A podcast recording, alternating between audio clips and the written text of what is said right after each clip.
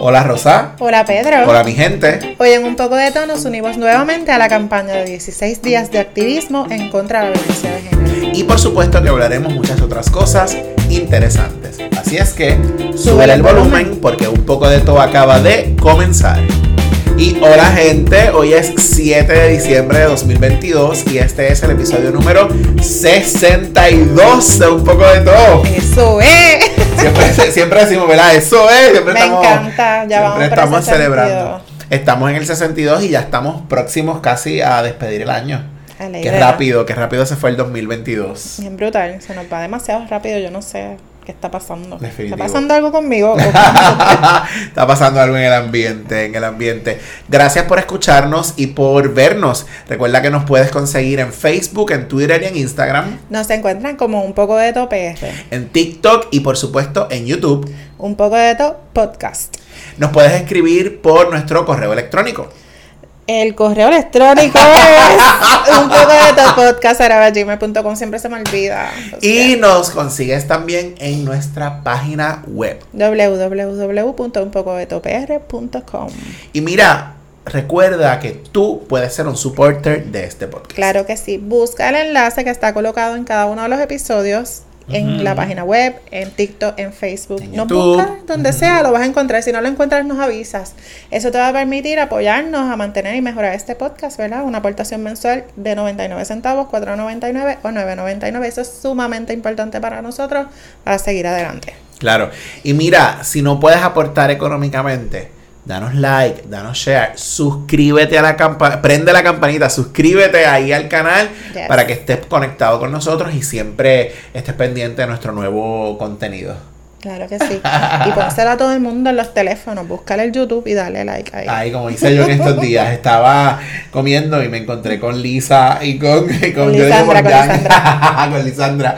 Y cogimos los teléfonos y ahí está, dale, subscribe rapidito. ser, como debe ser. Hazle eso mismo a tu gente. Muy bien. Y bueno, como dijo Rosa en la introducción, hoy por tercer año consecutivo nos unimos en nuestro podcast a la campaña 16 días de activismo contra la violencia por razón de género. Esta campaña no es nueva, es una campaña que se lleva haciendo por un montón de años en Puerto Rico y internacional, e internacionalmente también. En Puerto Rico la campaña es liderada prácticamente por el Colegio de Profesionales del Trabajo Social de Puerto Rico y en la campaña se unen organizaciones públicas, privadas, gente en su carácter personal, eh, eh, escuelas, universidades. Y durante los 16 días que dura la campaña, 25 de noviembre al 10 de diciembre, distintas actividades se realizan. ¿Qué queremos? Hablar del tema, prevenir la violencia, eh, mantener la conversación activa como hemos hecho nosotros también en este podcast. Claro, y que lleguemos a un punto que ya no tengamos que hablar de esto porque se haya erradicado definitivamente de nuestra vida. Eh, y nosotros tenemos un compromiso, lo hemos hablado en otras ocasiones, de, de mantener estos temas mientras exista esa problemática. Nosotros Claro. lo vamos a mantener en nuestro podcast porque nos sentimos también responsables, ¿verdad? Como miembros de esta sociedad y como profesionales de la salud Seguro, mental, seguro. nos sentimos responsables también de educar acerca del tema. Sí, mientras el podcast esté activo, vamos a sacar siempre el espacio para unirnos a la campaña. En el 2020, nosotros en el episodio número eh, el 11. eh, 11 estuvimos uniéndonos a la campaña con el episodio Ni Una Menos. Date la vuelta por YouTube o por las plataformas de audio para que escuches el episodio. También en el episodio 36, Entre Letras y Canciones, que fue el 8 de diciembre de 2021. eh, nos unimos por segunda vez a la campaña y hoy estamos por tercera vez aquí. Y la invitada, que ya como vieron en cámara, eh, es Cristina del Mar Quiles Pérez. Cristina.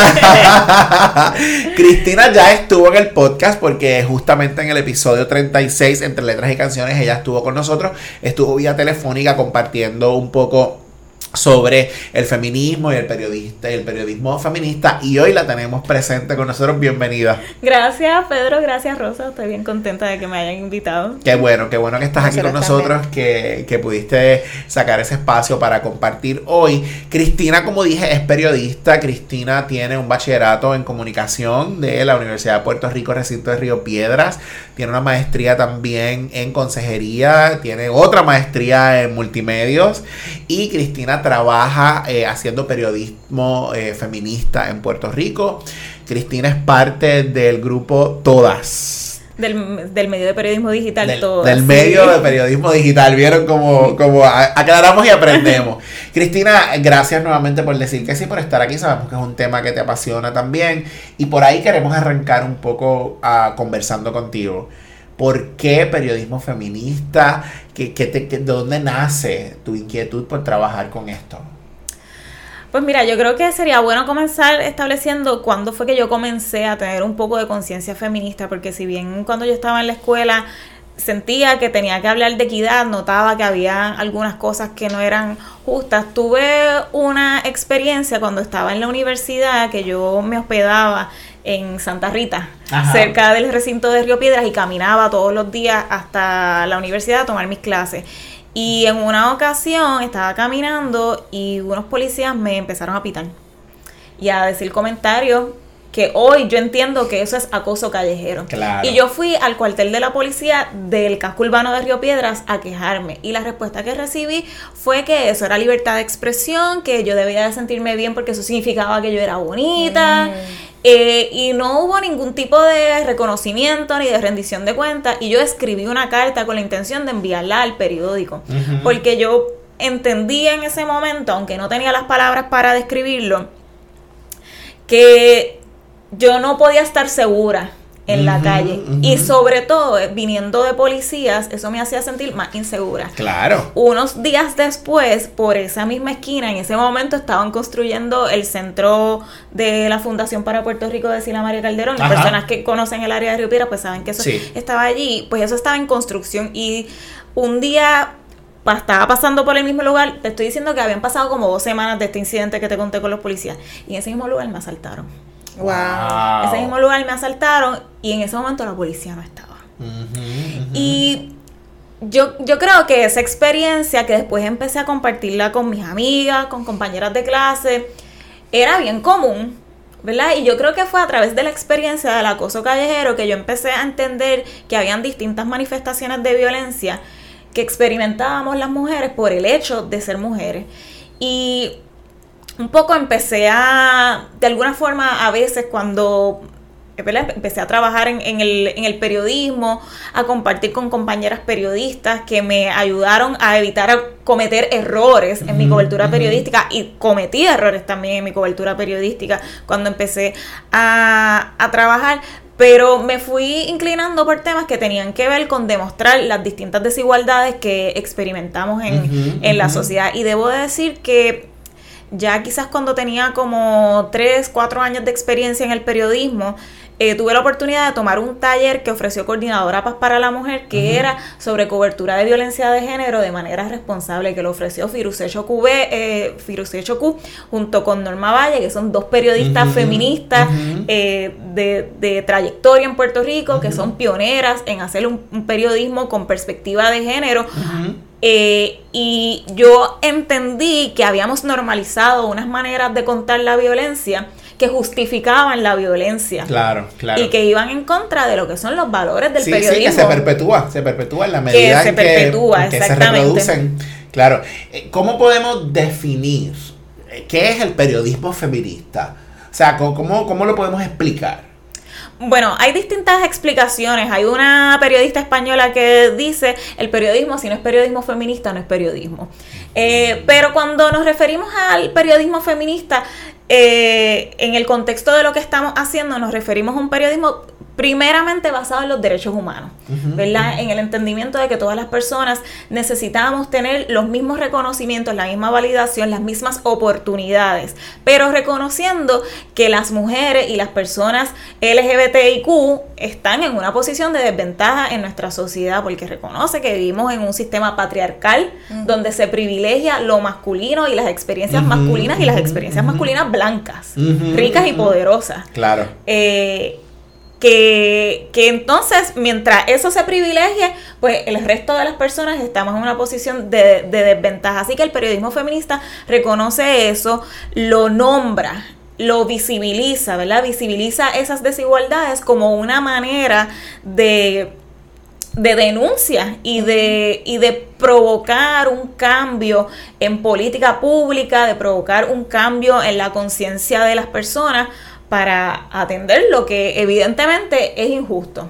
Claro. Y buscar justicia me parece que definitivamente es la parte donde necesitamos mover las fichas, ¿verdad? Buscar justicia para esas personas que estamos, ¿verdad? Y me, y me incluyo porque soy mujer, eh, que estamos en desventaja pues, simplemente por ser mujer. Sí, de acuerdo. Y, y otra cosa que es importante del periodismo feminista es que no solamente habla de las violencias, sino que saca a la primera plana ese trabajo que hacen las mujeres y que muchas veces es invisibilizado, pero que es crucial para que la sociedad funcione. Me refiero, por ejemplo, al trabajo de los cuidados. El trabajo de los cuidados es un trabajo que no es remunerado, que se asume como normal, pero es un trabajo. y mientras ese trabajo no se hace, los ejecutivos varones no pueden ser ejecutivos varones. Alguien le hace las cosas. Claro. Alguien cuida a los hijos, ¿verdad? O los padres. O los padres. Alguien cuida a los padres. Eh, y, y es un poco visibilizar eso para crear conciencia de que esa aportación que se le ha impuesto a las mujeres es también importante y que debería de ser remunerada porque hace que la sociedad funcione. Una de las premisas que me gusta mucho respecto a eso es el, en el 8 de marzo nosotros nos hicimos unas camisas de hecho con ese con ese, esa premisa que dice si nosotras paramos el país se detiene. Claro. Porque definitivamente si nosotras nos detenemos pues quién va a hacer todas esas cosas que hacen que los hombres puedan hacer todo lo que hacen. Exacto. Hay una, hay una imagen que, que recoge también un poco esto y es eh, la he visto muchas veces, un hombre y una mujer empezando en una carrera. Entonces el carril del varón está limpio. Limpiecito. Y entonces el carril de la mujer está lleno de muchos obstáculos, ¿verdad? Y al fin y al cabo, claro, él llegó, pero sin obstáculos. Y yo, y en otras ocasiones en este podcast yo lo he dicho, yo como hombre me siento comprometido con, ¿verdad? con seguir educándome sobre este asunto, eh, porque yo reconozco que como hombre, aún siendo un hombre homosexual, yo tengo unos privilegios, ¿verdad? Que me privilegian por, por ser hombre y, y, me cuesta a veces entenderlo, me cuesta aceptarlo, pero, pero está ahí y, entonces hay que trabajar duro, ¿verdad? Para reconocerlo, para saber dónde estoy parado, para saber dónde estoy parado. Hay un, hay un detalle que mencionaste en tu explicación inicial y es que dijiste que te diste cuenta de que cometías unos errores. Dame ejemplos. ¿Qué errores se cometen cuando estás cubriendo, cuando estás escribiendo una nota periodística? ¿Cuáles son esos errores ¿Cómo te das cuenta para entonces a, cambiar, ¿verdad? Y, modificar eso. Sí, de errores así que me puedo acordar. Yo comencé trabajando en el periódico Primera Hora en la sección de espectáculos y me tocó cubrir algunos concursos de belleza y creo que descripciones que hice de las participantes fueron sumamente estereotipadas e injustas. En algunos momentos eh, estuve a punto de utilizar titulares que me hubiese arrepentido muchísimo de haberlos puesto, pero gracias a mi compañera, y la voy a mencionar, a Mari Santiago Torres, que en aquel momento era mi compañera en primera hora, hoy es mi compañera cofundadora del Medio Todas, yo pude evitar gracias a Mari, ese, gran error. Sí, lo distinguiste. De, exactamente, de, de utilizar una cita con la que una artista se refería a sí misma, pero que era machista, era evidentemente ¿Te acuerdas más o menos de, la cita? Eh, yo creo que no, no me acuerdo, pero era como una manera de, referirse a ella misma que era despectiva y, y yo entendía en ese momento como que ah, ella misma se refiere a sí misma de, esa manera. Y claro, una cosa es contextualizarlo en el cuerpo de la noticia, otra cosa es ponerlo en, en el titular, ¿verdad? Y uno entender que cómo uno titula y cómo uno estructura una noticia no son decisiones inocentes. Claro. Claro. Son decisiones precisamente. Mira, justamente de eso quería preguntarte. Eh, eh, hablaste de periodismo responsable, ¿verdad? y, y responsable respecto al feminismo. Eh, ¿Cómo se ve para ti? Porque de pronto hemos visto titulares donde hablan de cosas de mujeres, como mismo mencionas, que ella dice esto de ella misma, pues yo lo puedo poner aquí. Eh, ¿Cómo puede hacerse ver un periodismo responsable y feminista, ¿verdad? que ponga a las mujeres donde van, donde deberían estar? Bueno, lo primero que aprendí fue en temas de cobertura de violencia de género, que es, creo que en Puerto Rico se ha adelantado muchísimo en, en, en, cómo se hace esa cobertura, ¿verdad? Y tiene que ver con el trabajo que han hecho personas como las que mencioné anteriormente. Yo pienso que ya no es tan común ver titulares como lío de faldas. Lo vemos, pero no es tan frecuente. Creo que hay mucha más conciencia sobre entender que un feminicidio no es un lío de faldas o que la mató por celos, o que fue un crimen pasional, que es una categoría que se estuvo utilizando en la policía por muchísimos años para describir un asesinato y que da a entender que es un asesinato motivado por la pasión, que la pasión justificado, justificado, que la pasión le cegó, pero casualmente siempre terminan siendo las mujeres las víctimas de los crímenes pasionales y los hombres los agresores. Claro. claro. Eh, eh, la mató por celos. Eh, sí, y, disculpa que te interrumpa, hablábamos ahorita antes de, grabar que eh, resaltan también el historial de la mujer como un poco para justificar, o yo lo aprecio de esa manera, como para justificar no es que era el amante. Ajá, pero eso justifica la violencia, ¿verdad? Entonces, si era el amante, él también es un adúltero. ¿Verdad? Pero eso no es lo que se resalta, es la posición de ella. O sea, queda la mujer siempre en otro plano. Sí, sí, en otro plano porque se justifica a partir de, de, unos valores morales también impuestos por distintas ideologías, sobre todo ideologías religiosas, ¿verdad? Y yo creo que en este punto es importante entender que las relaciones sexoafectivas que tienen las personas son acuerdos entre esas personas. Claro, independientemente. Independientemente de, de que para nosotros sean válidas, correctas o no, ¿verdad? Eh, así que en términos de, cobertura de violencia de género, pues hemos aprendido la importancia de nombrar el agresor, de que, no, de que es violencia machista, ¿verdad? Y que es producto del machismo y, de, y del patriarcado y de evitar construcciones que que, ubiquen a, la mujer en una posición de, de, que, de que se le culpa, ¿verdad? Claro. O que necesitamos construir, eh, que esto, con, esto estamos batallando todavía, que necesitamos construir esta víctima perfecta para que gane la empatía del público para entender ella era una víctima inocente. Claro. ¿Entiendes? Sí, sí, sí, de lo contrario se lo buscó. De lo contrario, de alguna manera se, se lo buscó y yo creo que parte del trabajo que todavía necesitamos hacer es entender que los seres humanos somos personas complejas, ¿verdad?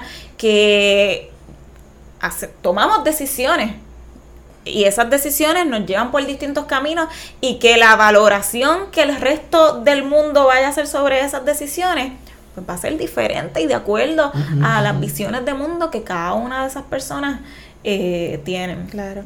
Antes veíamos de, sobre eso que estabas hablando que agredían o mataban a una mujer y rapidito aparecía la foto, el nombre, el historial y toda esa cosa por esa línea, ¿verdad? Eh, de pronto eso ha evolucionado. Esa es una de las luchas ganadas que, que me gustaría que, eh, ponerlo en contexto, ¿verdad? Saber que, que, se han ido haciendo movimientos y cosas para que eso cambie.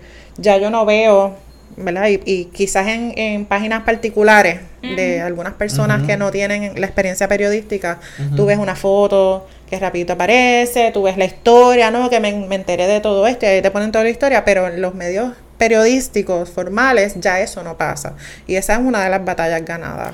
Sí, es parte de que yo creo que las redacciones de, de noticias están entendiendo la importancia de educar a sus periodistas en estos temas, porque generalmente no, no era algo que se trataba en la universidad. Ahora yo creo que, ¿verdad? Y me siento orgullosa de decirlo, que mi compañera Mari Santiago Torres ofrece el seminario de periodismo feminista en el recinto de Río Pirat de la Universidad de Puerto Rico, y creo que, que eso permite, ¿verdad? Por un semestre, que estudiantes estén mirando de cerca no solo el tema de la cobertura de la violencia de género, sino otros temas que tienen que ver con la representación de las mujeres y de las diversidades eh, en el periodismo. Sí, el, es bien importante también ese asunto del uso del lenguaje en, la nota o en el reportaje. Eh, ¿cómo, ¿Cómo? Porque yo, al igual que Rosario, también he visto ese cambio un poco en el lenguaje. ¿Cómo influye ese uso del lenguaje? Eh, yo mirándome como espectador, yo estoy mirando la noticia la leo, ¿cómo ese uso del lenguaje es tan importante para mí como espectador?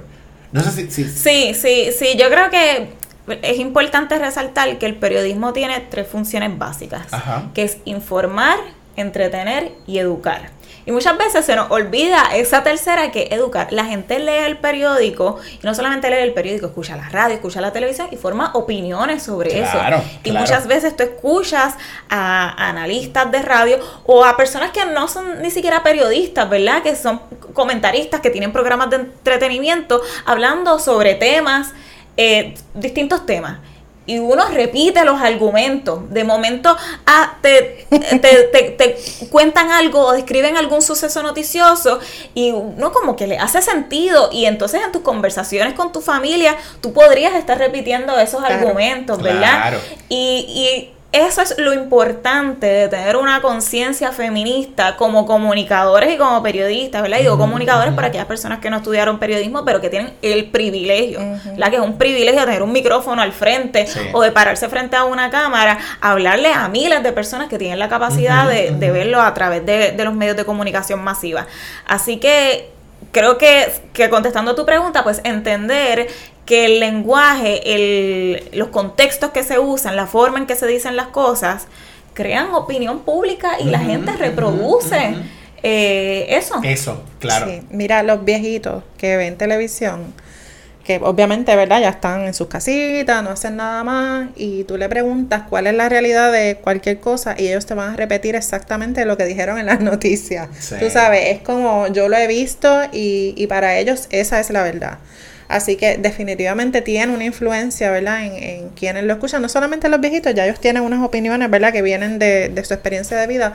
Pero hay mucha gente que vive así, que escuchan en la noticia, que escuchan en los programas, en la radio, en Molusco, todas esas cosas. y, y esa es su opinión, la misma que dijo el, el ser humano que está atrás Sí, del sí. micrófono. Así que sabemos, ¿verdad? Que, que tiene una gran importancia. Sí, es súper importante. Eh, vamos a hablar un poco de todas. todas lo describiste como un medio periodístico feminista. Exacto, un medio de periodismo digital y feminista, de periodismo feminista y solidario. ¿Cómo surge? Pues mira, ese surge. Los inicios diría que es una amistad. La amistad que formamos a Mari Santiago Torres, la compañera Ana María Bruña, cuando yo empecé a trabajar en el periódico Primera Hora en el 2009. Eh, y nos hicimos amigas y luego yo dejé de trabajar en ese periódico, tuve experiencias en otros medios, ya siguieron trabajando eh, ahí. Y cuando yo hice mi maestría en consejería, que hice mi proyecto de, de tesis en alfabetización mediática y perspectiva de género, a Mari, que, que, tam- que ya era profesora de comunicación, fue una de las miembros de mi comité de tesis. Y siempre como que, que nos quedamos con esta conversación pendiente de vamos a hacer algo juntas, vamos a hacer un proyecto. Nunca hablamos concretamente. Eh, yo volví a trabajar a la empresa Jeffrey Media eh, y renuncié para ir a hacer un, proyecto de vida. Y en medio de ese proyecto pasó el huracán María. Ya, yo, aunque yo tenía intenciones de regresar a Jeffrey Media, el nuevo día primera hora, ya eso no era una realidad. Acababan de despedir a cientos, no voy a decir a cientos, a decenas, a decenas de, de periodistas y empleados de, de la empresa. Así que era un momento bien crítico para Puerto Rico. Entonces yo estaba pensando cómo yo iba a regresar a Puerto Rico, porque no estaba en Puerto Rico, cómo yo iba a regresar a Puerto Rico y yo iba a poder sostenerme económicamente. Así que hablando con ella, yo primero quería hacer algo como una agencia de creación de contenido, de manejo de redes sociales, y a Mari fue la que me dijo, ¿por qué no hacemos un medio, un medio de periodismo? Y a mí me entusiasmaba mucho la idea, lo que pasa es que estaba bastante convencida de que no era esa la respuesta a sostenernos económicamente. Claro. Pero como quiera, nos lanzamos y coincidimos en que tenía que ser un medio de periodismo feminista. Yo creo que es importante entender también el contexto. Eso fue en el 2000, a finales del 2017 que tuvimos esa primera conversación. Estamos hablando de un momento en el que recién ganaba la presidencia Donald Trump, en el que estaba Ujú. surgiendo todo este movimiento del Me Too en Estados Unidos, que en América Latina, Argentina se había lanzado con el Ni Una Menos y eso se había esparcido por el resto de Sudamérica y Centroamérica. Habían nacido un montón de medios de periodismo feminista. España tenía sus medios de periodismo feminista. Y en ese tiempo que yo estuve fuera de los medios, pude conocer mejor ese trabajo que se venía haciendo en Latinoamérica. En España y en Estados Unidos y dije, esto no lo hay en Puerto Rico en este momento, aunque creo que es importante decir que Puerto Rico sí tiene una tradición de periodismo feminista desde Claro. finales del siglo XIX con periódicos que fundó Ana Roque, eh, ¿verdad? Este, eh, abogando por el derecho al sufragio. Sí, sí, sí. Y que luego estuvo el tacón de la chancleta en el que participó Ana Irma Rivera Lacem. Ujú. Pero en este contexto histórico no teníamos nada Claro. Sobre eso. Y, y sobre todo en un contexto donde, y lo hemos hablado en otras ocasiones, yo siempre he dicho que, que esto es una rueda. Y ahora mismo en temas de derechos humanos estamos Abajo. nuevamente abajo. ¿Verdad? Hay un asunto, el conservadurismo ha continuado arropando este asunto y estamos otra vez abajo. Así es que en el contexto en que nace esto, me parece, Muy oye, duro, pero, pero Ujú. súper pertinente, definitivamente. Claro sí, sí, y, y pues realmente así, así nace, le hicimos la invitación a Ana María Bruña, que es la fotoperiodista, luego se integró el compañero Rafael Díaz Torre, que es también un profesor eh, de género y compañero periodista, amigo, o sea que es un proyecto que me gusta decir que, que nace de la amistad, eh, claro. sobre todo, y entonces nos lanzamos buscando una fecha que tuviera una importancia el 25 de noviembre del 2018, o sea, acabamos de Ajá. cumplir cuatro años. Sí, sí. Y ese lanzamiento coincidió con el plantón que hizo la colectiva feminista en construcción frente a la fortaleza cuando el gobernador era Ricardo Rosselló, exigiendo la declaración de un estado de emergencia. Y esto fue casualidad porque nosotras, mucha gente piensa que sí, pero no estábamos vinculadas directamente con, Con- con la colectiva. Pero esa fue nuestra primera cobertura. Claro. Y el 25 de noviembre comienza la campaña de los 16 días de activismo y el 25 de noviembre se conmemora también el asesinato de las hermanas Mirabal en República Dominicana. Exacto, que es el. Día Que es el Internacional día- por la Eliminación Eh, de la Violencia de Género. así es que eh, hay un simbolismo ahí, ¿verdad? Sí, brutal. espectacular, espectacular. Ya yo había escuchado esta historia porque yo escucho el Ah. podcast. Claro. Yo estoy aquí de fanática, escuchándola y a decírmelo de frente. Yo estoy así como- también lo escucho. Pero yo lo escuché. Yo estoy aquí, cuéntame más, Cristina. Estoy lista para escucharlo todo. Mira, ahorita mencionaste el, que el periodismo tiene tres funciones Ajá. y hablaste de, de educar y yo creo que todas, obviamente, además de cubrir responsablemente, eh, en la función de educar está genial. Eh, y Rosa menciona el podcast porque eh, también ha surgido en la sala de todas, que es el podcast donde las compañeras están eh, trabajando, cubriendo eh, notas importantes, temas importantes, sobre todo con perspectiva de género. eh, y desde un posicionamiento del feminismo, ¿verdad? Que, que es importante. Eh, eh, escuchamos el podcast, nos encanta Claro. porque nos parece que, que es una labor excepcional. Maravilloso. Y es una forma de, de, de contrarrestar todo lo que está ocurriendo, ¿verdad? Con Sí. Estos cambios eh, sociales que han venido ocurriendo que nos han puesto en desventaja. Así que definitivamente hay que contrarrestar con todo lo que haya. Y ellas lo están haciendo maravillosamente. Sí, qué bueno que mencionaste que, que surge de la amistad, porque un poco de todo también. Exacto.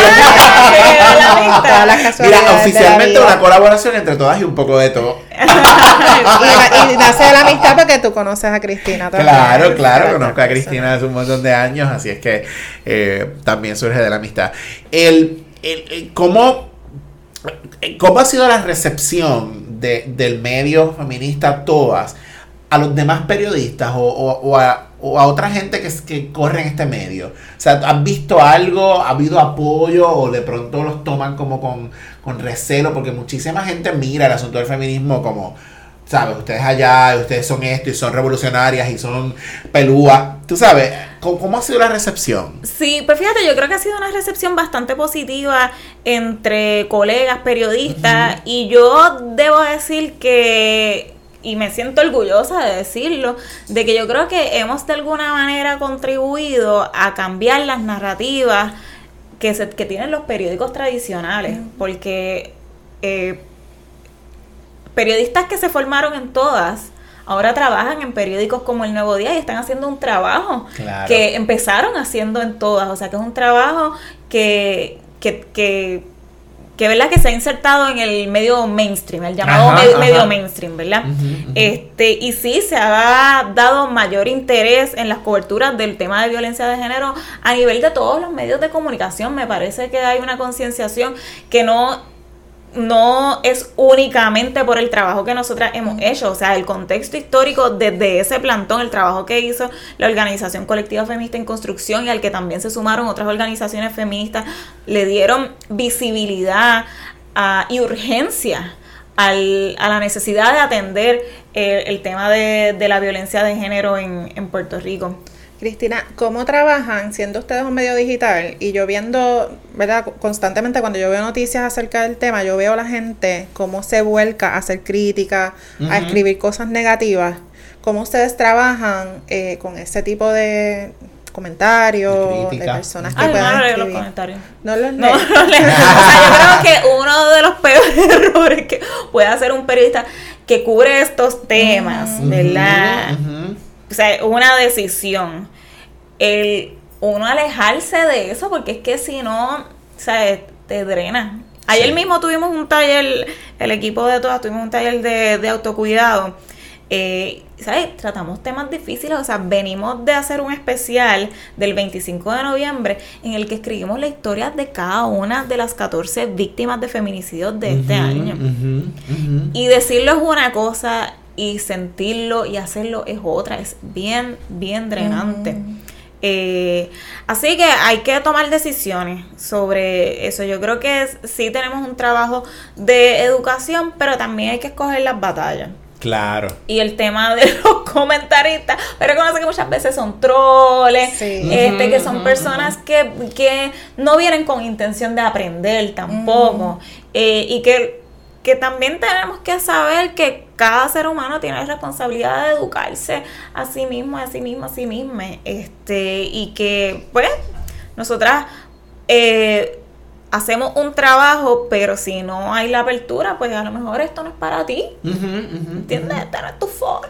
Sí, sí, sí, sí, sí. Claro. Sí. Es que yo, yo siento que yo no podría. O sea, es como que yo, le, yo leo los comentarios y me, me hierve la sangre y, de pronto no, yo los veo. es que es drenante. Nosotros fuimos víctimas de, de, de, los troles. Del hate, de los haters. Sí, sí, sí. bien, bien. Son reales. Es más, yo creo que fue nuestro segundo episodio. Son reales. En, en un episodio que nosotros estábamos hablando acerca de, De racismo y de pronto eh, ponemos una imagen en la promoción del, del episodio de la doctora, de, la licenciada Ana, eh, Ana Irma Rivera Porque, porque hablamos de la figura de ella. Porque tocamos acerca de ella en el tema y la ponemos ahí. Y entonces alguien vino y comentó que nosotros que estábamos hablando de política y de cosas. Y como, entonces un poco de todo. Ah, exacto. Y, una tiradera, pero fue como una persona que seguramente no escuchó el podcast, que simplemente sí, Además de que tú lo, de lo que a ti te dé la claro, claro. Y entonces fue como delete. Sí, sí, yo creo que esa es una de las mejores cosas que uno puede hacer también. Sí, pero, pero se, se me hierve la sangre y entonces entra otras noticias de pronto cosas que ustedes ponen, o consentimiento, esto, aquello, lo otro, la colectiva,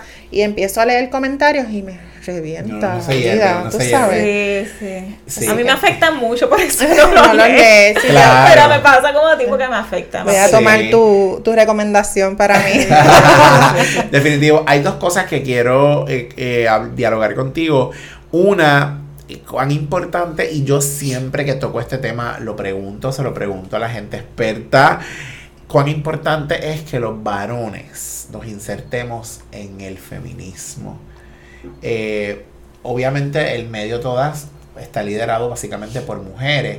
Mencionaste un colaborador varón, pero cuán importante es esto. Que es imprescindible. Es imprescindible. Eh, y yo siento que a muchos colegas periodistas sienten que es un tema que no les compete. Como que te dicen, estás haciendo un trabajo brutal, pero más allá de decir, para pero, pero, no, exacto, no, sienten, que es algo que les compete, ¿entiendes? No comparten nada, no participan de los talleres de educación. Es como si fuera un tema de mujeres. Claro. Muchas veces. Eh, y eso tengo que decir que, me duele mucho. Y me pregunto cómo cómo involucrarlos, pero también está brutal que una tenga que hacer todo el trabajo, ¿entiendes? Este, y yo creo que tiene que nacer de, de cada uno. Sí, el reconocimiento. Del De que yo pueda reconocimiento, reconocer sí, la sí. importancia y que yo nazca de mí, ¿verdad? Involucrarme, educarme. En Porque cualquier proceso de cambio, Claro. la persona necesita estar en dirección al cambio. Reconocerlo, Sí, claro. Si no, sí, sí. si no lo reconoce, no va para ningún lado. Así Sí, y que, si, y si yo voy a trabajar, por ejemplo, con un tema como el de la violencia de género, Mm. si yo como varón no puedo reconocer mi privilegio para poder construir otra cosa, ni siquiera voy a poder hacerlo bien, ¿sabes? Y, y, y yo, yo creo que eso duele, porque Sí, romper sí, con toda Claro. esa estructura mental, con, con esa construcción que obviamente viene del patriarcado. y que te digan que eso todo eso duele. que tú disfrutas es porque le has pasado por encima o le han pasado por encima a montones de mujeres antes. Y porque tengo algo en el medio que ustedes no tienen, porque ahí está todo, tú sabes, ahí está la gran diferencia, que, pff, vamos, se traduce a nada, pero, pero ahí está, ¿no? Entonces, el, el otro tema que quería comentar contigo era el asunto de las microagresiones. Al comienzo mencionaste tu experiencia que estos policías te pitaron y eso es una microagresión o pudiera considerarse, Mm, pero no es ya- tan micro nada, ¿verdad? Exacto, las micro no son tan Exacto. micro. Es Tan tan, micro. es tan evidente, está ahí tan latente. Y, y cuando tú lo mencionabas, yo decía, diablo, los varones no pasamos por eso. Tú sabes, nosotros no, no- no tenemos que ir por la calle protegiéndonos porque me van a pitar o me van a hacer esto, me van a tocar. Y eso está, eso está cabrón, porque es que esa es la palabra. Tú sabes, sé que quería un poco hablar de ese asunto con, contigo. Sí, sí, quiero conectar esa pregunta con la que me hiciste anteriormente. Y es porque creo que muchas personas piensan que porque tú no le pegas a una mujer, tú Ya no eres violento. no eres violento y no es. Y, y no es un tema que, que te compete. Y a lo mejor tú no le das físicamente, pero la criticas la ropa que se pone. Claro. O le prohíbe. O le prohíbes, Ajá. o le exiges que comparta con algunas personas sí, pero con ese compañero de trabajo, no, ¿por qué no? Porque no, no quiero. Eh, o piensas de las mujeres según la manera en cómo se visten. Entonces, eh, eso también son agresiones Claro. que hay que, que ¿verdad? reconocerlas y, y trabajarlas. O sea, en, en esta sociedad todas las personas nos criamos en una cultura machista. Hombres, mujeres, todas las diversidades, ¿verdad? Sí. Todas las personas con diversidad de identidad de género. Entonces, yo personalmente yo no soy víctima de violencia doméstica. Pero siento que tengo un compromiso y una empatía especial, una necesidad de hablar de eso, aunque yo no lo esté viviendo, ¿verdad? ¿Entiendes? Y Claro. yo creo que, que eso hace falta más de, de los compañeros varones, de entender que, ¿verdad? A lo mejor yo no soy violento ni siquiera con las palabras, pero cuando yo voy a mi casa, mi mamá me, me cocina eh, y friega y hace todo y yo no hago absolutamente nada. O cuando mi compañero, mi pana fuerte está siendo agresivo o violento con sus palabras con alguien, yo lo permito, valido. lo valido. Exacto, y o no digo nada, o no, O no digo nada, yo, me no me voy o a meter estoy ahí. en un chat de grupo. Ajá. ¿verdad? ajá. Y tengo unos compañeros, unos amigos que evidentemente son bien macharranes o envían fotos de parejas que tuvieron para compartirlas y yo no estoy de acuerdo, me parece que está mal, pero no dije nada tampoco, ¿entiendes? Me no ahí. me atrevo a me compartir, Ajá, ajá. es el pacto patriarcal,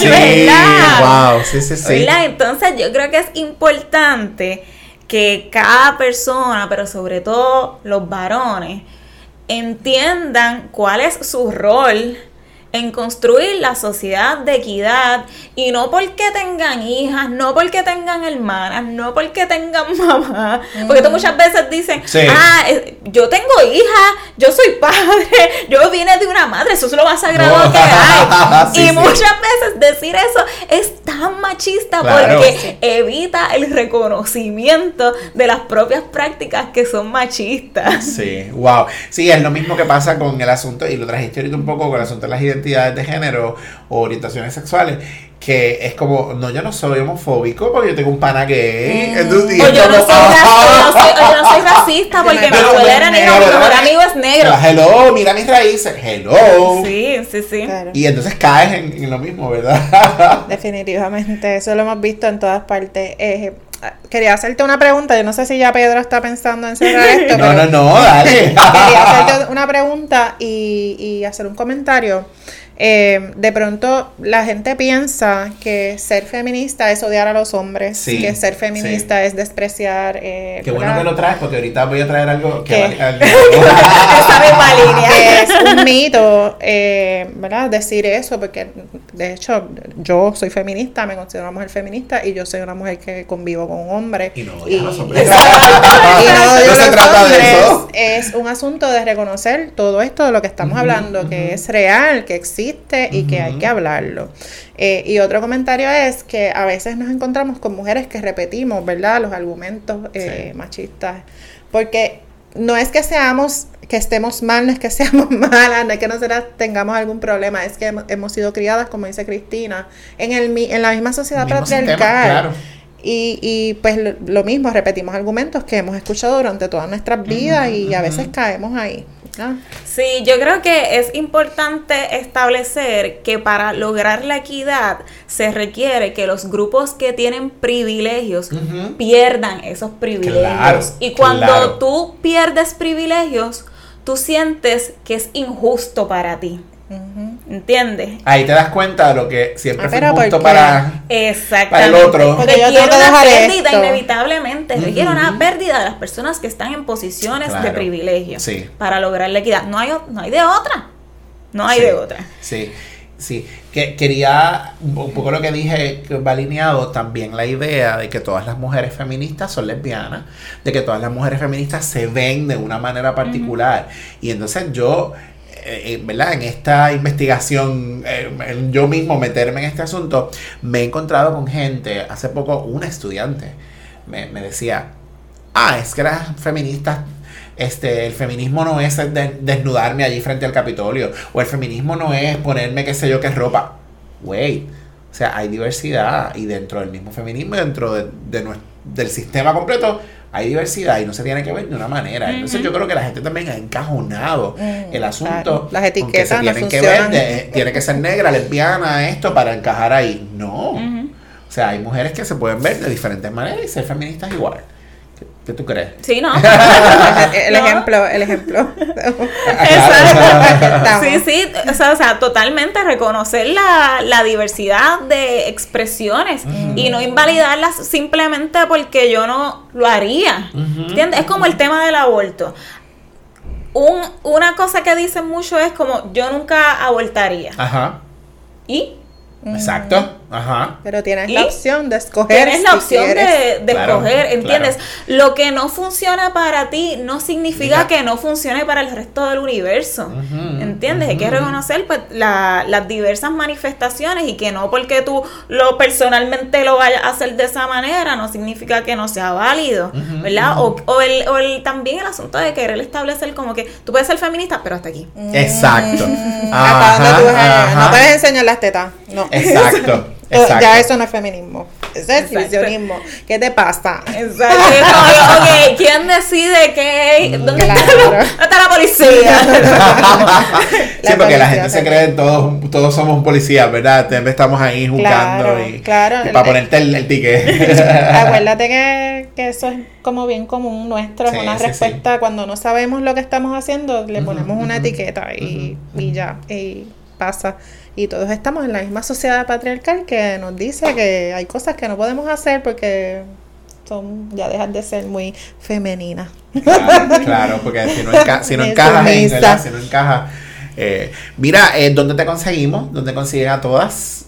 Pues mira, nuestra página es todaspr.com. Tenemos además una alianza con el Centro de Periodismo Investigativo. Yo también soy periodista del Centro de Periodismo Ajá, Investigativo, ajá. que es la unidad investigativa de género. Eh, y ahí publicamos eh, investigaciones enfocadas en género. Recientemente publicamos una investigación en la que analizamos los datos de feminicidios íntimos Ajá, ajá. eh, de, de este año. Y los datos lo que hacen es derribar este mito de que las mujeres no salen de las relaciones violentas. sí. Porque la mayoría de las mujeres asesinadas este año fueron asesinadas por exparejas u hombres a los que habían rechazado. Y eso es un patrón, fue así en los pasados dos años también, desde el 2020. El 67% de las mujeres asesinadas fueron asesinadas por exes. ¿verdad? Estamos hablando de, de lo- de los asesinatos en circunstancias de violencia Sí. doméstica. Qué bueno que traes la, la que lo acotas tan claramente, ¿verdad? Ahorita, antes de, de comenzar la conversación, lo hablamos. Feminismo, eh, perdón, eh, Feminicidio. feminicidios y feminicidios íntimos. Eh, ah, la gente dice, ah, pero han matado un montón porque se resaltan estas 14, lo que va del año 2022 son 14, y es eso que tú traes, feminismo íntimo, que entonces tiene una relación directa, ¿verdad? Con las relaciones que tuvo exparejas o, o su pareja. Sí, yo creo que es importante entender que la violencia de género es una sombrilla dentro de la que hay distintas manifestaciones de violencias. Entre esas, una es la violencia doméstica, ¿verdad? que se entiende que es la violencia eh, perpetrada por pareja o expareja o por una persona que tuvo un interés con la, con la víctima. Pero también hay otros feminicidios que también son por razones de género. Por ejemplo, que la mujer era pareja de un narcotraficante o de una persona involucrada en, en- en negocios ilícitos y resulta ser víctima. Eso también es un feminicidio, es un asesinato por razón de, de género. Así que hace unos años eh, hizo un, un trabajo importante en Puerto Rico porque me parece que el uso del, del término feminicidio en Puerto Rico es bastante reciente. Sí. Eh, hizo un trabajo, Proyecto Matria con Kilómetro Cero, en el que contabilizaron los feminicidios en Puerto Rico y, y empezó a, a utilizar el, el término en el contexto local. Y luego en el 2020 se fundó el Observatorio de Equidad de Género, que entonces adoptó el Protocolo Latinoamericano de Investigación, Feminicidio, Feminicidio, en el que se establecen estas distintas eh, definiciones, ¿verdad? La definición amplia de, feminicidio que implica los asesinatos de, de De mujeres. Y dentro de la definición de feminicidio, la categoría de feminicidio íntimo, íntimo. para nombrar específicamente los asesinatos perpetrados en circunstancias de violencia doméstica.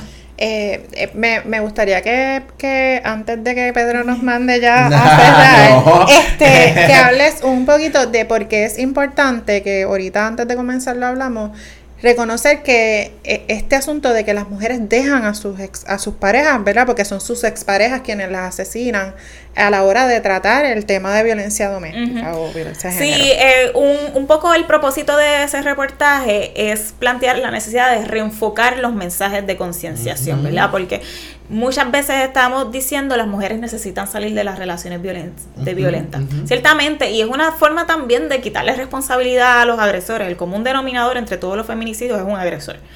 Pero la necesidad de que las mujeres salven sus vidas, ¿verdad? Que busquen apoyo. Y la mayoría de las mujeres que terminaron siendo asesinadas, pues habían salido de esas relaciones. Eh, ¿Verdad? Importante saber que las mujeres que son asesinadas no piensan que van a ser asesinadas. Claro. Claro. ¿verdad? No necesariamente tienen una escala de factores de riesgo para determinar, ok, es más probable que él me mate, sí o no, cuáles son los recursos que, que voy a que voy a buscar y que son personas con las que establecieron relaciones de amor. ¿verdad? De confianza, De una relación, confianza. claro, íntima. Exacto. Eh, y entonces el, el reportaje plantea la necesidad de reenfocar el mensaje, de entender que salir de una relación de violencia doméstica, si bien es necesario, es un factor de riesgo y requiere de, eh, la, de política pública, de acciones concretas del gobierno, asegurar la protección de las mujeres cuando salen de violencia, de las relaciones de violencia. Y eso implica también reforzar las organizaciones sin fines de lucro, de lucro que ofrecen apoyo a esas mujeres cuando salen Claro, de las que son las que hacen el trabajo. Que son las que hacen son el las que trabajo. hacen el trabajo El porque trabajo el que gobierno debería no- hacer el gobierno. Claro, el gobierno por sí solo no puede. Y no tan solo con declarar un estado de emergencia, ¿verdad? El estado de emergencia tiene que venir acompañado de unas acciones, de dinero concreto, ¿verdad? Acciones y dinero para, para De apoyo poder. consistente. De apoyo, claro, con, sobre todo consistente. No es declararlo y se acabó, ¿verdad? De apoyo consistente. Excelente, estoy maravillada. la fanática número 8, ya yo le dije, soy la fanática número 8, porque después de su, de su familia, y después de su familia voy yo. Claro. Después de sus familias voy yo. Y entonces después todas las. Muy bien, muy bien. Bueno, pues ahora sí, los con- las consiguen en en todaspr.com y pueden escuchar nuestro podcast, La Sala de Todas, que es un Claro. podcast bisemanal. En cualquier plataforma de podcast lo consiguen así mismo como La Sala de Todas. La Sala de Y Todas. Tenemos ¿verdad? nuestras redes, que es Todas PR en Twitter, Instagram y Facebook. Muy bien, muy bien. Así es que imagínense ustedes. Qué grata conversación, Cristina. Qué bueno verte también después Sí. de hace, hace, unos, hace unos años que no nos veíamos. Gracias. Siempre están por ahí conectados en las redes y, y- y en el teléfono, pero qué bueno volver a tenerte aquí en, en casa, literalmente en casa. Gente, con esto queremos eh, culminar nuestro episodio, no sin antes agradecerles por escucharnos. Recuerda que nos consiguen en Facebook, en Twitter, en Instagram, Como un poco de tope R. en TikTok y en YouTube, Un poco de top podcast. en nuestra página web. www.unpocodetopr.com Anótate para que seas supporter. Busca ese enlace y tírate de pecho que te necesitamos. Claro que sí, claro que sí. Así que gracias a Jan Luis, como siempre, allá en los controles. Cristina, una vez más, muchas gracias. Así que nos vemos en la próxima. Un abrazo, mi gente.